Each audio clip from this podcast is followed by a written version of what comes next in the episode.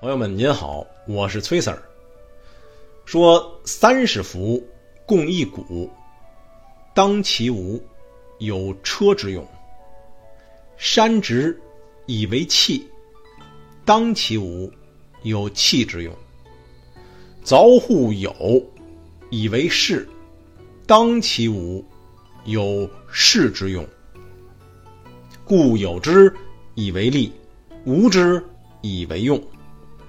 意思是说呀，三十根辐条凑集到车毂的周围，正是因为啊，它们形成的这个孔洞，才成就了车辆的用途。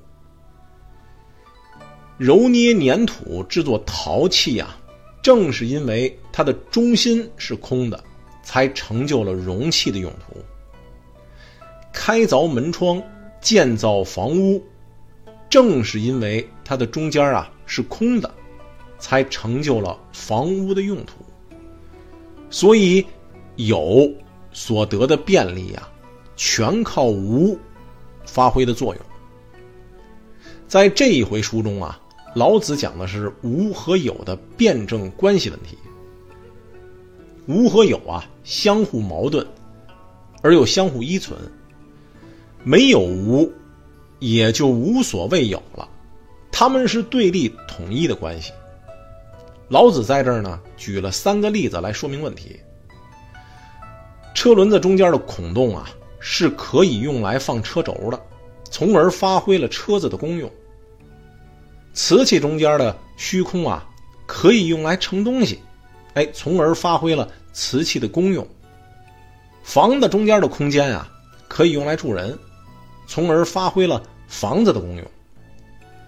老子通过这三个简单易懂的例子，说明了这样一个道理：任何的物体啊，它有形的地方，只是为了实现某一目的而设置的便利而已；而真正起作用的，正是它虚无的地方。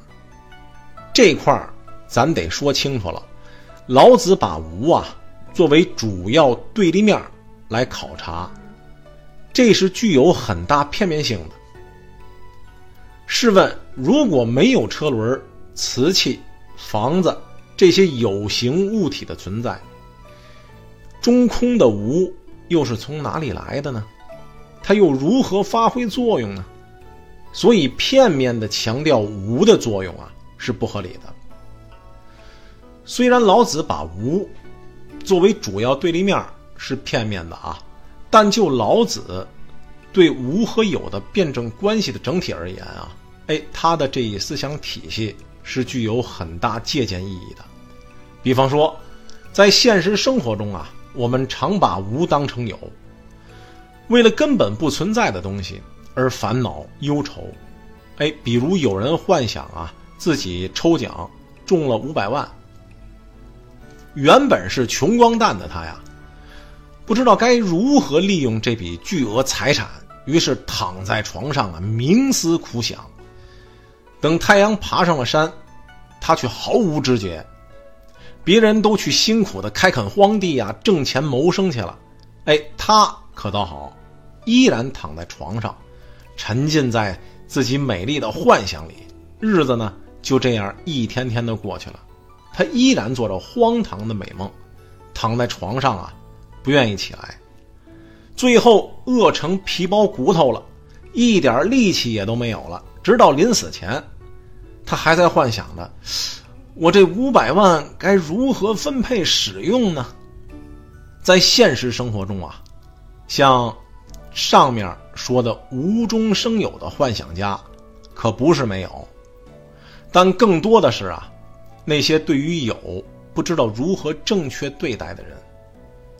对于我们自己已经拥有的东西啊，该如何正确对待呢？我们应该始终保持虚无的态度，做到有功而不自居，有才而不自傲，有利而不乱用。有和无是相互转化的，我们拥有的东西啊，也会瞬间化为乌有。只有保持虚无的心态和境界，对待自己已经拥有的东西，才能真正的拥有它们。好，各位朋友，请您持续关注本系列作品，下一回咱们再说说这圣人为父。